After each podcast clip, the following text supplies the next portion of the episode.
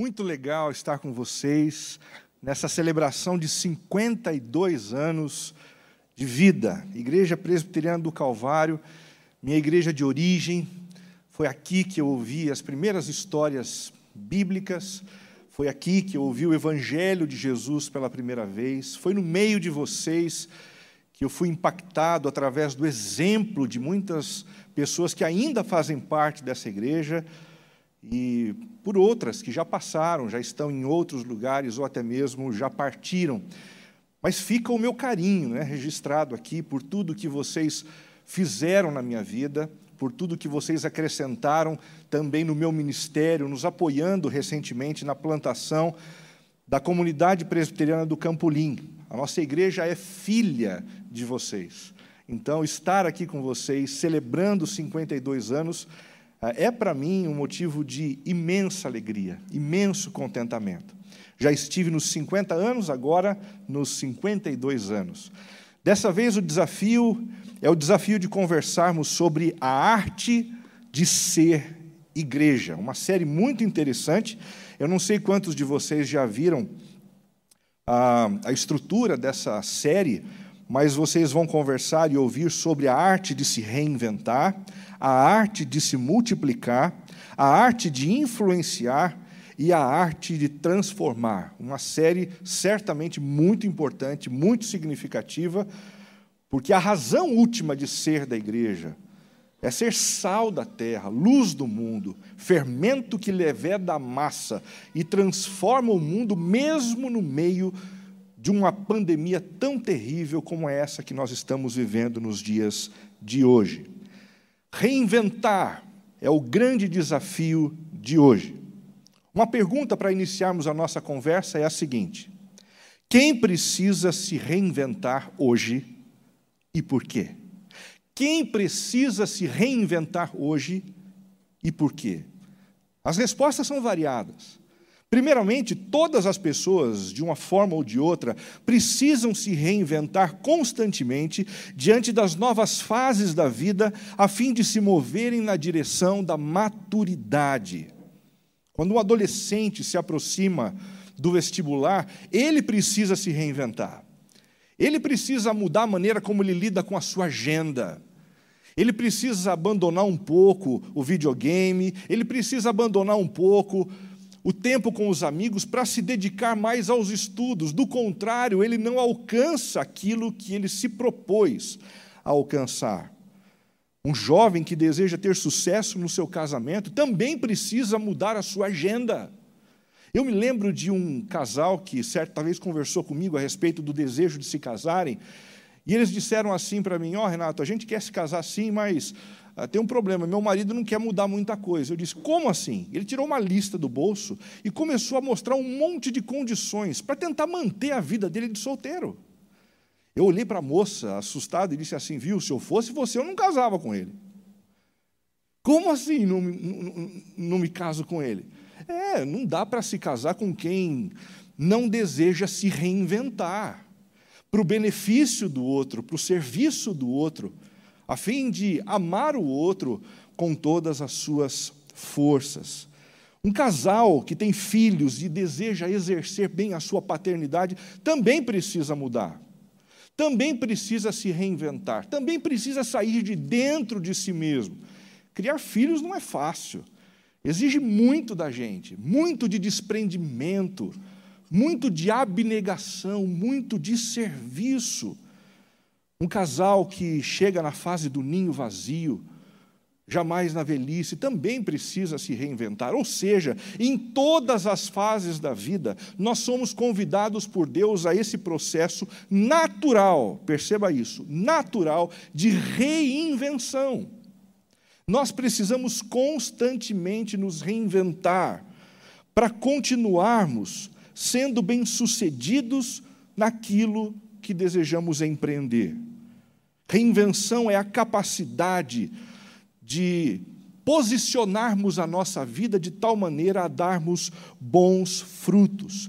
Quem não se reinventa na vida pessoal se arrasta. Guarde essa expressão. Quem não se reinventa constantemente na vida pessoal se arrasta por aí. Profissionais também precisam se reinventar constantemente diante das novas exigências do mercado de trabalho, a fim de se manterem úteis e relevantes na sociedade. Antigamente, quando alguém saía da universidade, praticamente possuía todos os recursos nas mãos para ser um bom profissional durante boa parte da sua vida útil. Mas hoje em dia já não acontece assim. Muitos dos nossos jovens com 23, 24, 25 anos saem da universidade já com a sensação de que estão desatualizados. E há sempre a necessidade de cursar uma nova especialização, um mestrado ou doutorado, porque a cidade é o lugar dos especialistas. No mundo rural, cada profissional trabalhava dentro da sua área como um generalista, fazendo de tudo um pouquinho, mas no mundo urbano é diferente.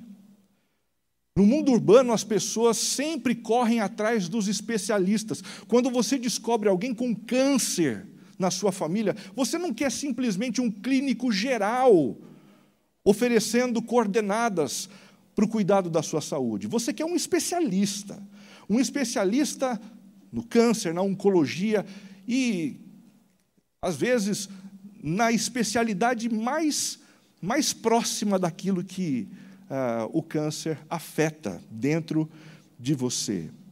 A produção de conteúdos hoje em dia é muito grande. As descobertas científicas exigem acompanhamento em tempo real.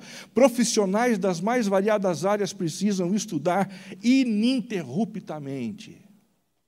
Também organizações. Organizações precisam se reinventar. E se reinventar constantemente diante das mudanças sociais, a fim de se manterem produtivas e ascendentes.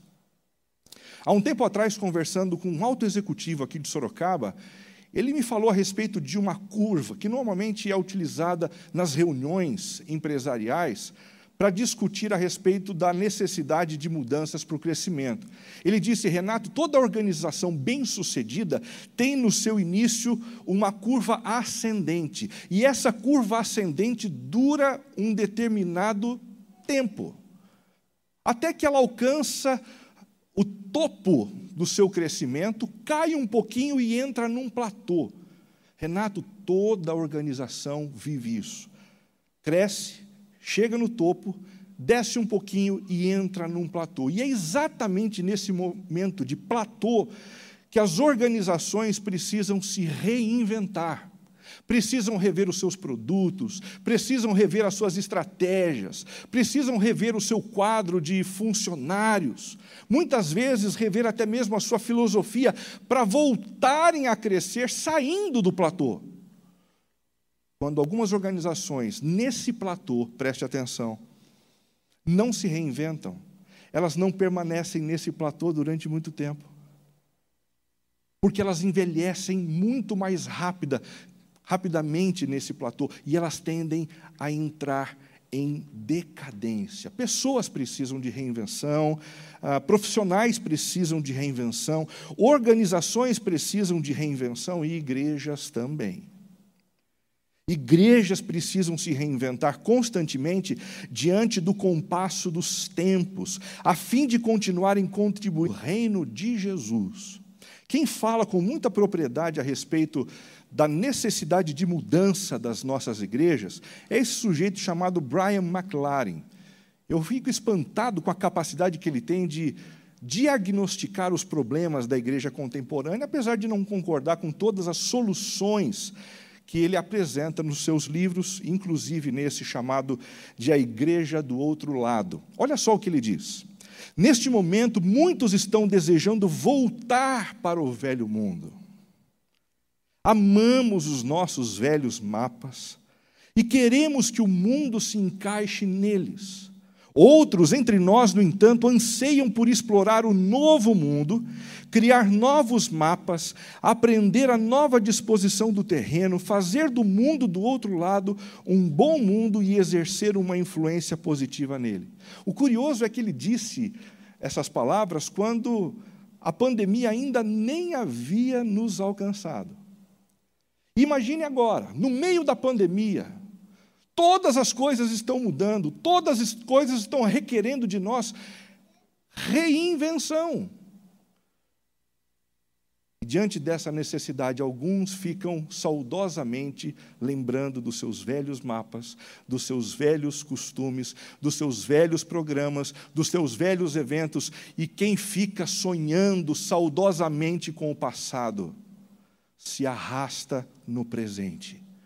O imperativo é o imperativo da reinvenção do redimensionamento. Nós precisamos recriar a igreja diante dessa pandemia, porque os desafios são novos, as perguntas são diferentes, as exigências nos movem a comportamentos, encontros e dinâmicas que nada terão a ver com aquilo que a gente experimentou no passado.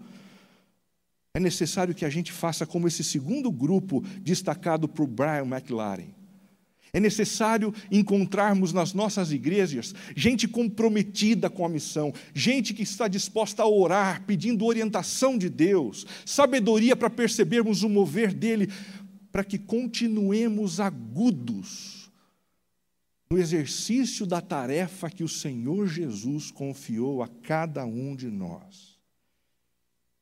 A reinvenção da igreja não é simplesmente um processo que demanda a mudança de programas, de eventos, e de estruturas. A reinvenção da igreja é um processo que, antes de mais nada, passa pela disposição dos discípulos de Cristo em renovarem o seu compromisso de engajamento pessoal na missão de Deus. E é exatamente com base nessa compreensão que eu quero ler com vocês o texto de Atos, capítulo 17 eu quero olhar para a vida do apóstolo Paulo, extrair da vida do apóstolo Paulo alguns princípios e alguns desafios que nos ajudam a mantermos esse pulso do engajamento na missão, mesmo em meio a uma situação tão difícil quanto a nossa. O versículo 16 diz assim: Enquanto esperava por eles em Atenas, enquanto Paulo esperava por eles, os seus companheiros de trabalho, os missionários que anunciavam a Cristo ao seu lado em Atenas. Paulo ficou profundamente indignado ao ver que a cidade estava cheia de ídolos. Por isso, discutia na sinagoga com judeus e com gregos tementes a Deus, bem como na praça principal, todos os dias. Alguns filósofos epicureus e estoicos começaram a discutir com ele. Alguns perguntavam: o que está tentando dizer esse tagarela? Outros diziam: parece que ele está anunciando deuses estrangeiros, pois Paulo estava pregando as boas novas a respeito de Jesus e da ressurreição.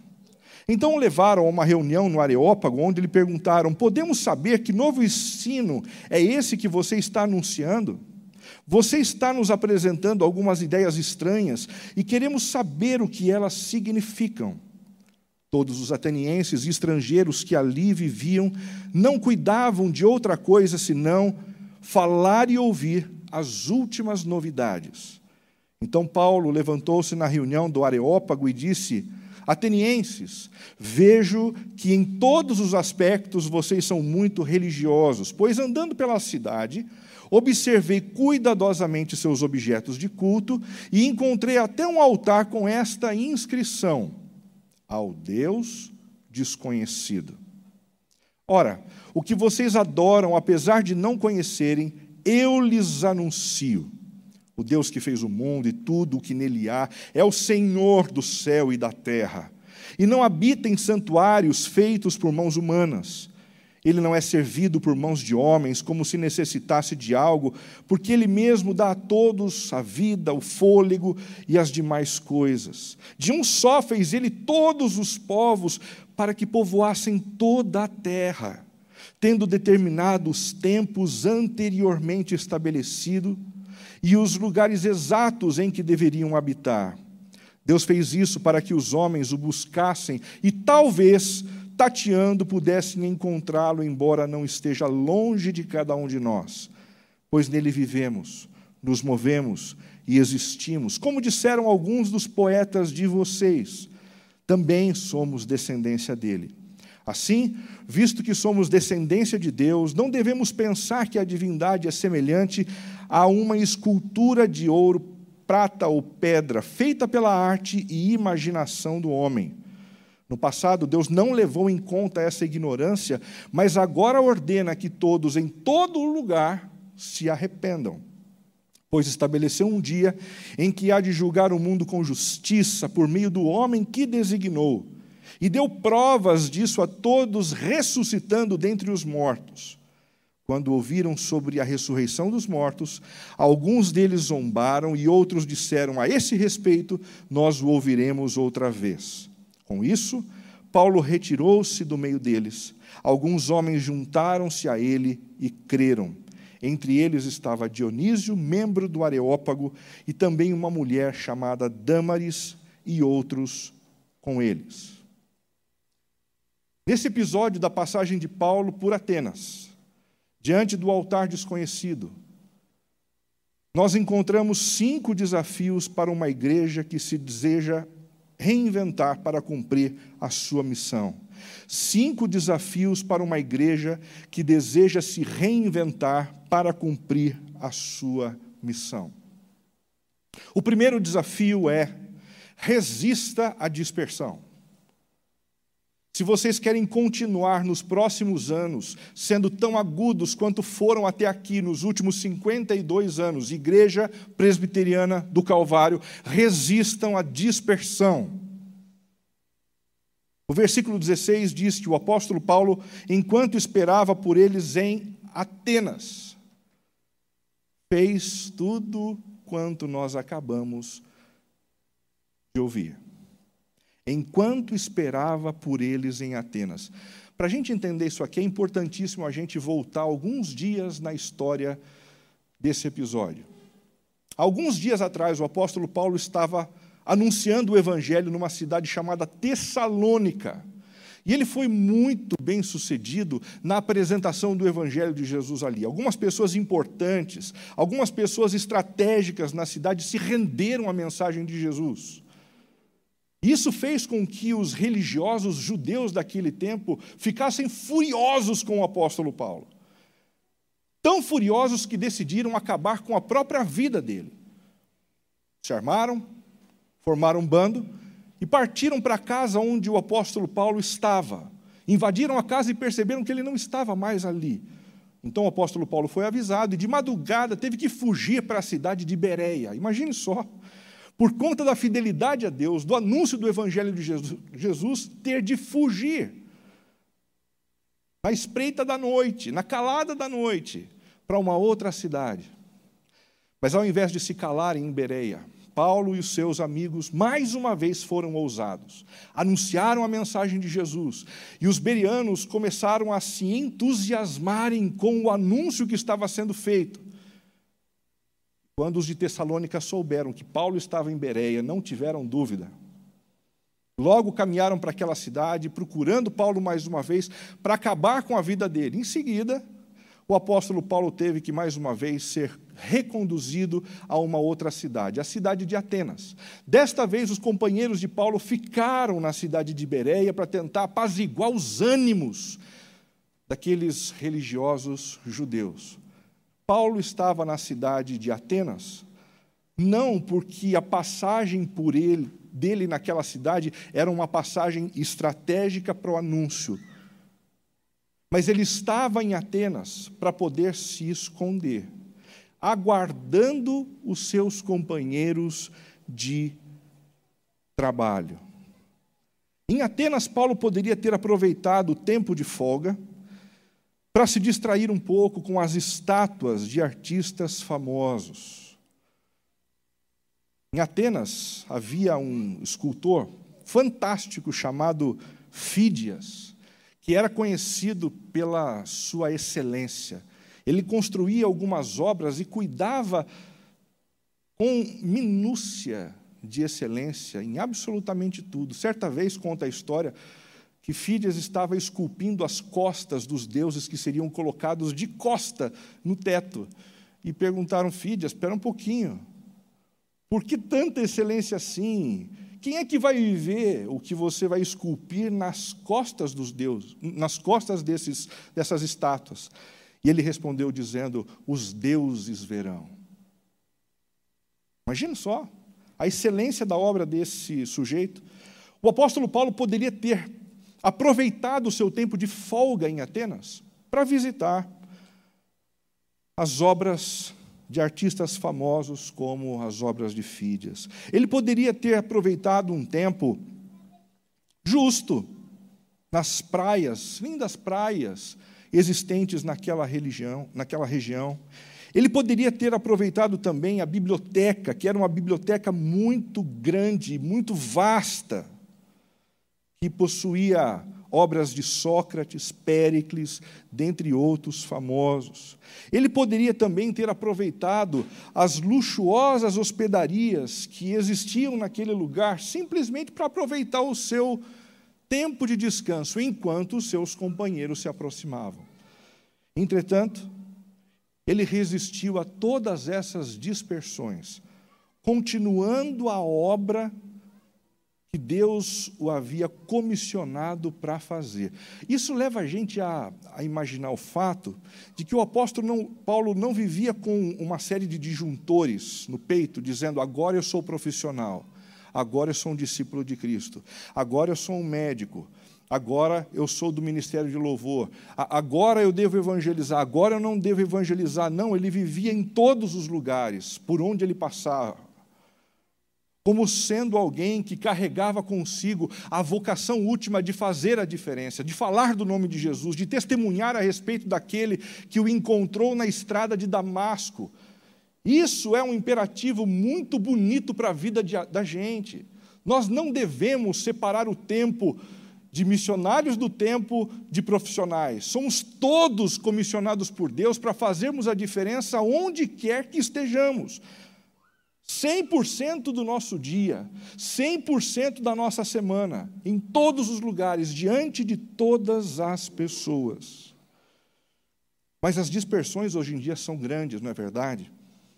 A dispersão gerada pelo ativismo, pela necessidade que a gente tem de ficar correndo no trabalho, de, às vezes trabalhar 12, 13, 14 horas por dia, de fazer um curso de inglês, de espanhol, um curso de mandarim, de fazer um, um, um, exercício físico e de tantas outras coisas que vão ocupando o nosso tempo, e a gente vai usando isso como desculpa para não, não anunciar o nome de Jesus, para não cuidar daqueles que estão sofrendo, para não se dedicar àqueles que estão passando fome no meio da pandemia.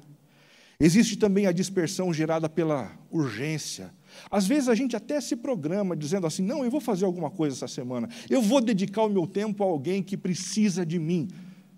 E aí logo surge uma urgência, e rapidamente nós somos tragados e desviados da nossa intenção primária. Também a dispersão gerada pelo entretenimento. Como a gente tem gastado tempo na frente da TV, não é verdade?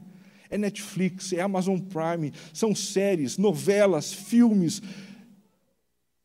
E se a gente colocar no papel o tempo que a gente investe nessas coisas, gente, a gente vai acabar ficando assustado Muitas vezes a gente tem perdido o pulso na missão, justamente por nos dedicarmos desmedidamente na direção dessas coisas. Por fim, a dispersão gerada pelos nossos próprios problemas. Diante de uma pandemia, é normal a gente pensar assim: puxa, agora eu preciso de cuidado. Agora eu preciso de ajuda. Agora eu preciso que alguém ore comigo. Enquanto a gente pensa assim, a gente perde a oportunidade de receber de Deus o retorno que a gente só recebe quando a gente estende a mão para alguém que precisa de ajuda. Quando a gente leva o Evangelho para alguém, o sorriso dessa pessoa nos alimenta. Quando a gente leva alimento para quem não tem alimento, o retorno disso do nosso coração é impagável.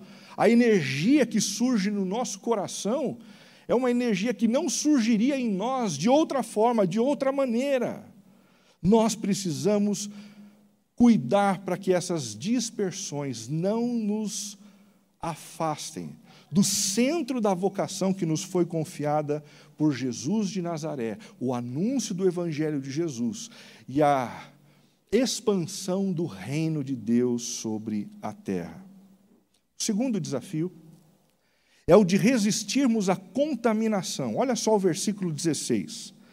Paulo ficou profundamente indignado ao ver que a cidade estava cheia de ídolos se nós, como Igreja de Jesus, queremos fazer a diferença. Precisamos antes ser pessoas diferentes. Ser pessoas que não adoram os mesmos ídolos da cultura e que não são tragados pela cultura como são tragadas as pessoas ao nosso redor. A idolatria era algo tão intenso em Atenas que havia um ditado popular daquela época que dizia assim: é mais fácil encontrar um ídolo em Atenas do que uma pessoa. Eles eram muito criativos. E eles faziam altares com centenas e às vezes milhares de imagens, criadas pela engenhosidade deles, simplesmente para se sentirem mais espiritualizados. A expressão indignado, paroxiuno, significa literalmente uma ira interior estarrecedora. Foi essa ira que o apóstolo Paulo sentiu ao ver o altar repleto de deuses. Uma ira interior estarrecedora. Uma outra possibilidade de interpretação é uma irritação que abala as estruturas da nossa própria alma e, por fim, uma revolta em proporções exponenciais. Pergunta para a gente: qual foi a última vez que você se indignou dessa forma, com a idolatria presente na sociedade? Se a gente não se incomoda com a idolatria presente na sociedade, se isso não nos choca mais, se isso já não abala mais as nossas estruturas, certamente o nosso pulso e o nosso vigor não serão os mais adequados para a subversão desse problema ao nosso redor. As pessoas estavam dando aos ídolos o que deveria ser dado a Deus. As pessoas estavam confiando nos ídolos ao invés de confiarem em Deus, e as pessoas estavam sendo escravizadas aos ídolos ao invés de provarem a liberdade em Deus. Quais são os deuses contemporâneos que têm sido adorados na cultura, que precisam ser depostos também no nosso tempo? O primeiro é esse que a Bíblia chama de mamon, o dinheiro. Existem muitas pessoas que correm atrás do dinheiro como se ele pudesse oferecer tudo o que as pessoas necessitam. Como se o dinheiro pudesse garantir saúde, como se o dinheiro pudesse garantir plenitude de vida, como se o dinheiro pudesse fazer dissipar os problemas emocionais da alma. E a gente sabe muito bem que esse ídolo, embora prometa isso, não entrega isso. Nós precisamos depor esse ídolo na nossa cultura. Também o conforto. Existem muitas pessoas por aí brigando para garantirem o seu conforto, como se o conforto pudesse trazer paz. Conforto não é sinônimo de paz. Conforto só é um pouco de tranquilidade momentânea, que às vezes pode ser assaltada com uma realidade que a gente não esperava. A beleza. Quantas não são as pessoas que apostam todas as suas fichas na beleza física? Lutam para esculpirem os seus corpos o tempo todo, como se isso pudesse lhes garantir paz as ideologias políticas que têm feito gente se degladiar nas redes sociais. Nós precisamos denunciar essa idolatria. Nós precisamos anunciar que essas realidades não são capazes de encher o coração de absolutamente ninguém. Somente Jesus de Nazaré é capaz de acalentar o coração daqueles que estão sofrendo hoje em dia e precisando do auxílio que somente Ele pode dar. Em terceiro lugar, como desafio para uma igreja que deseja se reinventar para cumprir a sua missão, resista à omissão. Resista à omissão. Uma coisa é a gente não se envolver com a idolatria que desagrada a Deus, outra, bem diferente, é agir para fazer a diferença no nosso contexto. No texto que a gente acabou de ler, no versículo 17, nós temos a notícia de que o apóstolo Paulo discutia sobre espiritualidade. A palavra grega por trás da palavra portuguesa discutia é dielegomai, ou seja, ele abria o diálogo com ele abria o diálogo com. Ao perceber toda aquela idolatria reinando em Atenas, ele tinha a capacidade de abrir o diálogo sobre o Deus verdadeiro. Já faz quanto tempo que você não abre o diálogo com os seus parentes, com os seus amigos, sobre Deus? sobre o socorro que Deus pode oferecer, sobre a graça que o Senhor tem para oferecer para aqueles que estão enlutados, entristecidos, temerosos. O apóstolo Paulo discutia, ele abria o diálogo e isso era muito importante. Com o intuito de não ceder à omissão, seja proativo na prática da evangelização. Mantenha a, a sua antena ligada, percebendo as oportunidades criadas por Deus para você fazer a diferença. Eu não sei se eu já contei isso aqui para vocês, mas houve um momento, enquanto eu vivia na cidade de Vinhedo, em que eu estava voltando de uma viagem do exterior e eu assisti durante toda a viagem, numa televisãozinha na minha frente, um filme sobre sobre a ação de, um, de uma equipe de corpo de bombeiros. Um filme super interessante, eu gosto de filmes de ação, aquela coisa toda. Quando eu cheguei em casa, Sibeli disse para mim assim: Ah, Renato, vamos assistir um filme também. É, queria que a gente ficasse juntinho, só a gente. E daí a gente foi para uma locadora de filmes. Locadora de filmes era um lugar que a gente ia para escolher filmes. Tem que explicar, porque alguns não entendem mais o que significa uma locadora de filmes, né? E quando a gente olhou para os filmes disponíveis, um deles era sobre o trabalho de uma equipe de corpo de bombeiros. Eu falei, ah, vamos nesse aí de novo, né? Eu gosto de histórias de ação. E a gente assistiu um filme juntos, foi muito jóia, muito bacana. No dia seguinte eu levantei, fui trabalhar, fiz o que eu sempre faço de manhã, eu fui dar uma olhada nas notícias. Abri o jornal, comecei a olhar e de repente me saltou aos olhos a reportagem sobre o corpo de bombeiros da cidade aonde eu estava. Aí eu fiquei encafifado.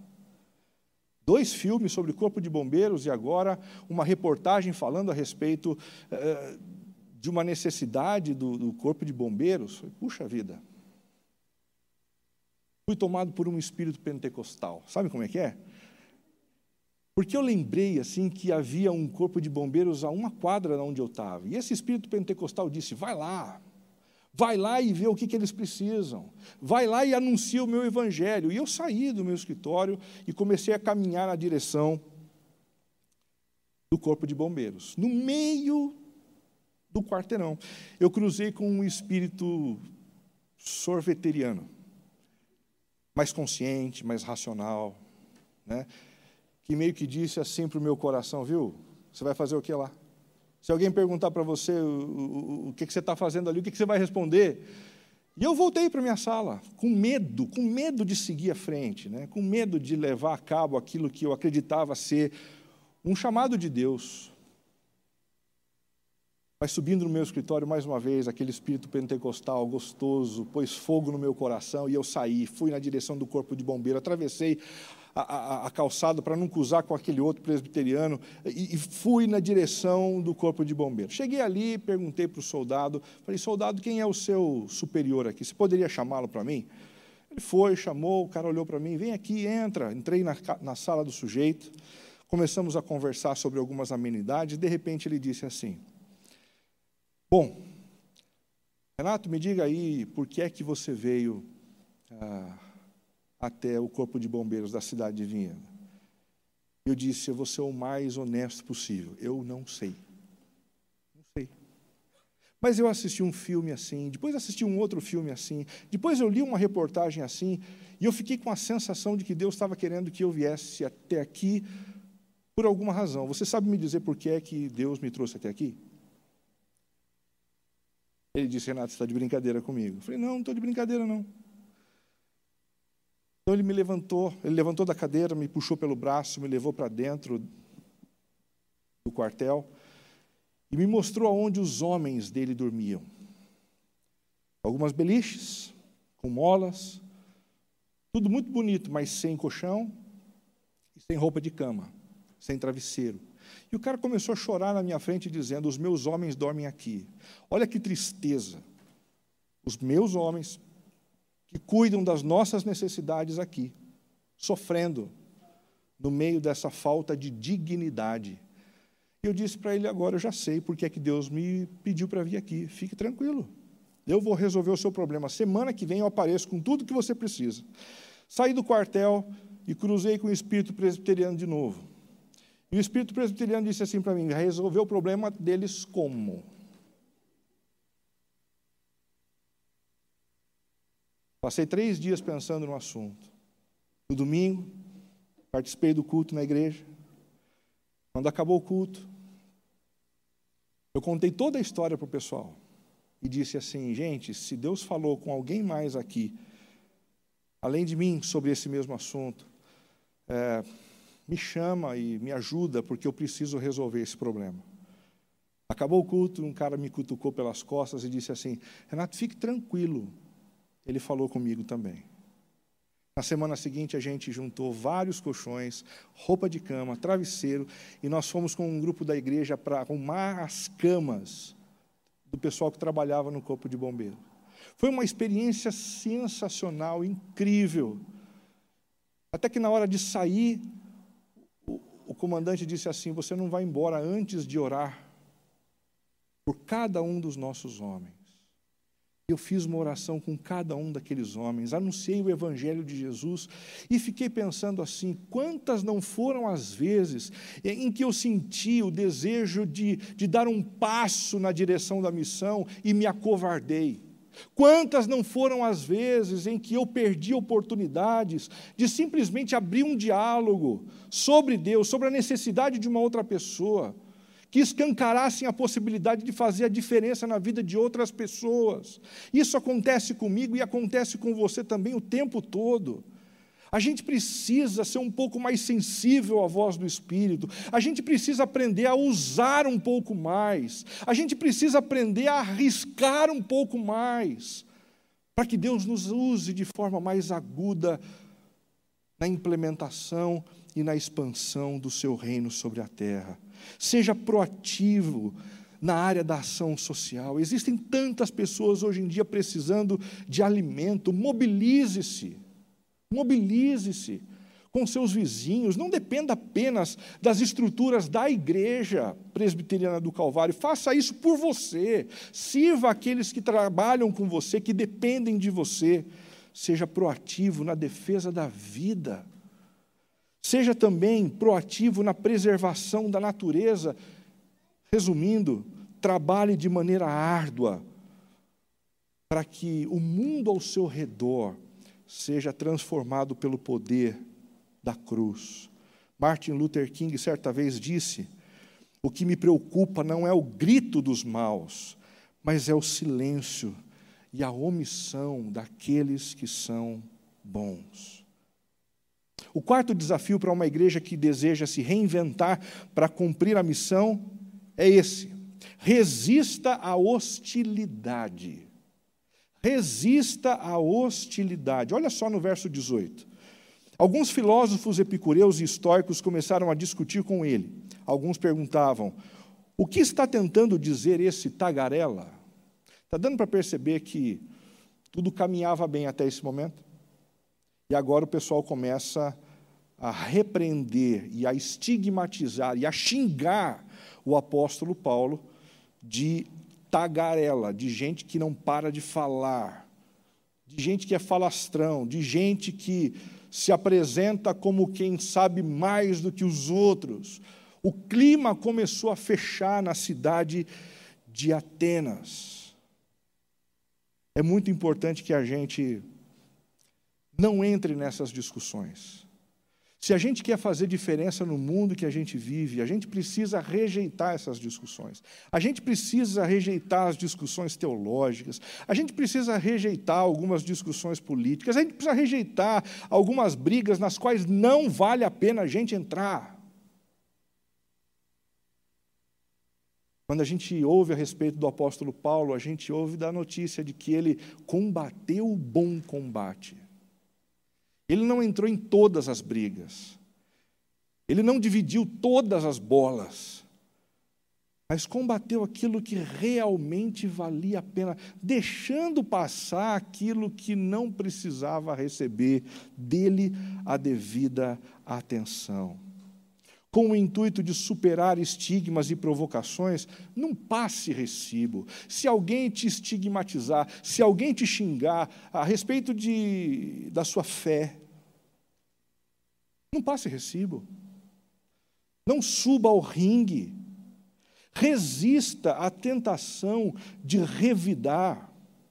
Aprenda a rir das estigmatizações. Aprenda a rir dos xingamentos.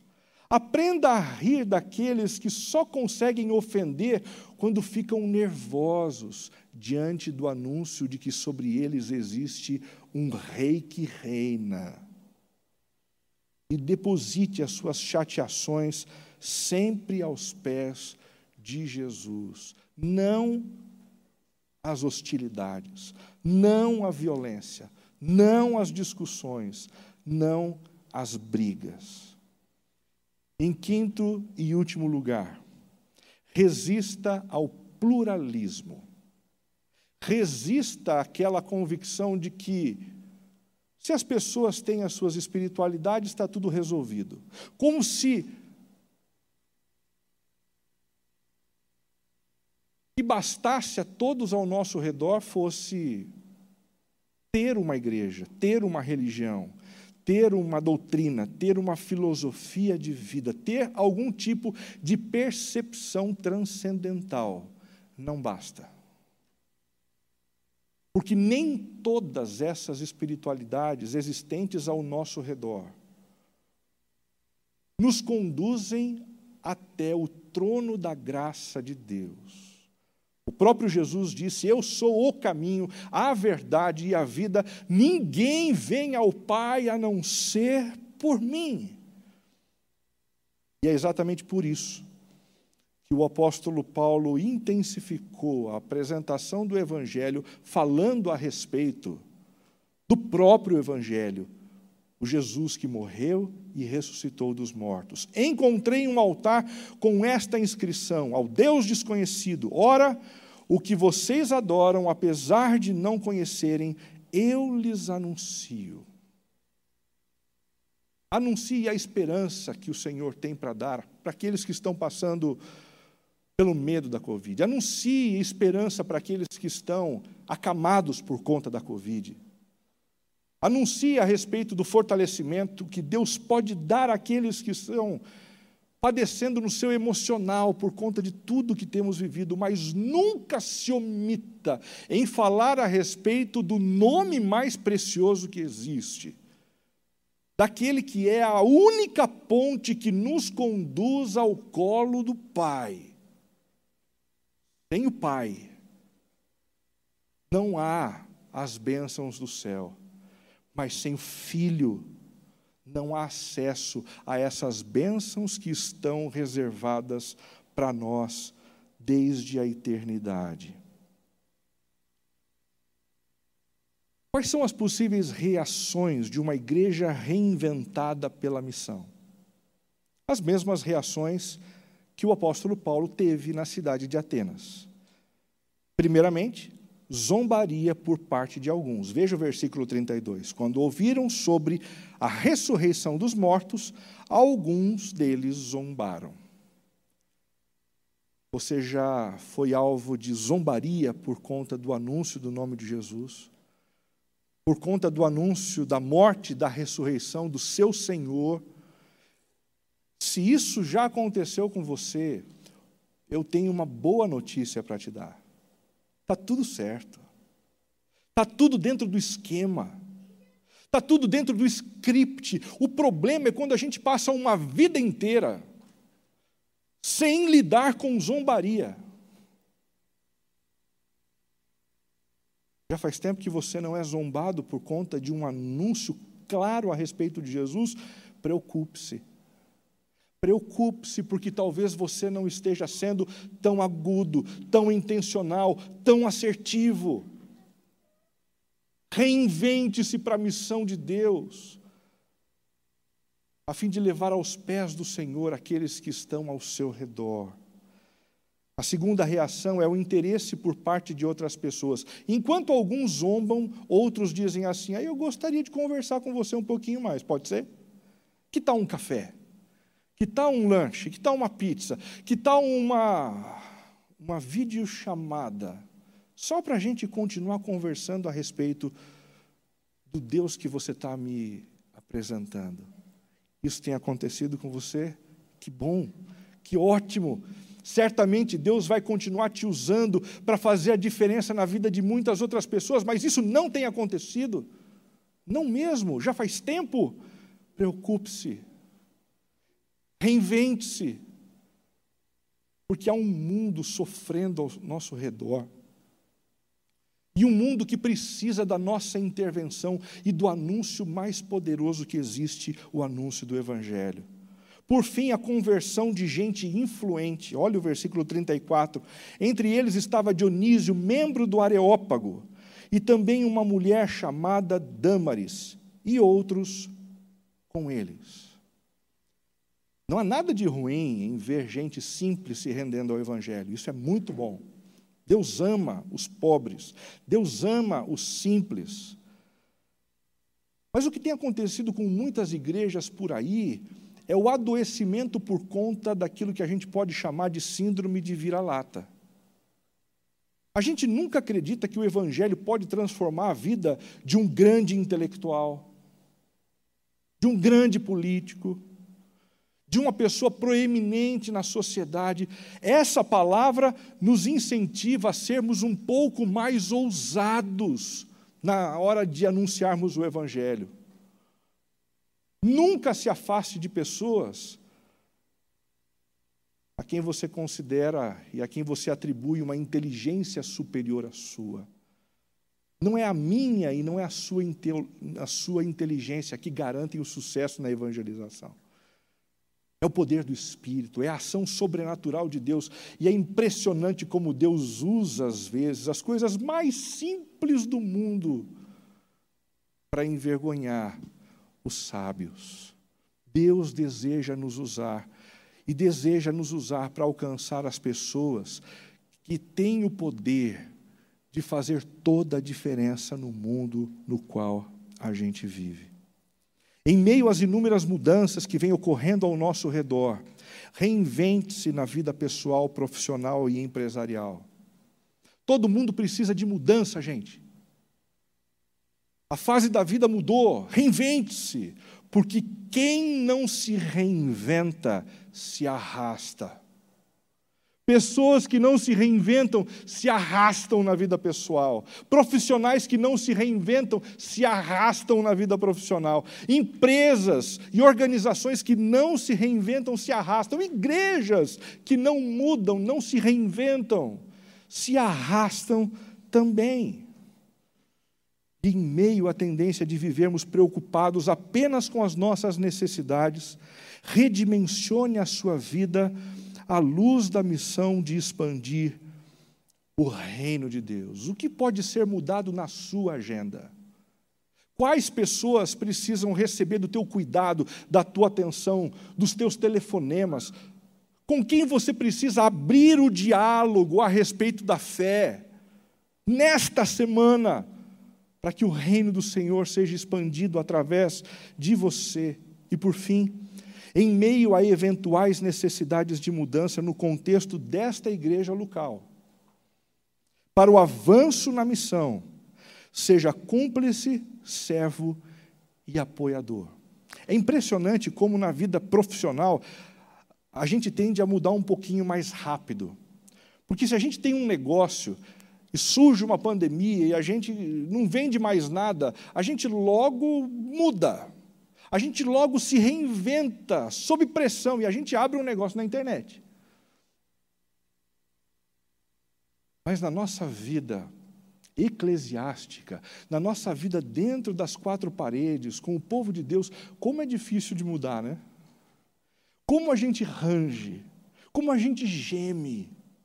Não seja você, nesse momento tão duro e difícil da igreja de Cristo, uma pessoa que faz a liderança gemer, que faz a liderança se cansar, pela sua insistência em fazer dos velhos mapas, dos velhos programas, a pauta e a agenda dessa igreja no presente. Uma igreja precisa se reinventar e você está disposto a ser cúmplice nessa direção, você está disposto a ser servo nessa direção, você está disposto a ser apoiador com os seus dízimos, com as suas ofertas com o seu trabalho, com o seu serviço. Somente dessa forma a igreja do Calvário continuará sendo efetiva. Sairá dos seus momentos de platô, alcançando e alçando sempre voos maiores na direção da expansão do reino sobre a cidade de Sorocaba, sobre o estado de São Paulo, sobre o Brasil e sobre o mundo. Que Deus nos abençoe, que Deus nos fortaleça e nos faça a igreja segundo o coração do nosso Mestre.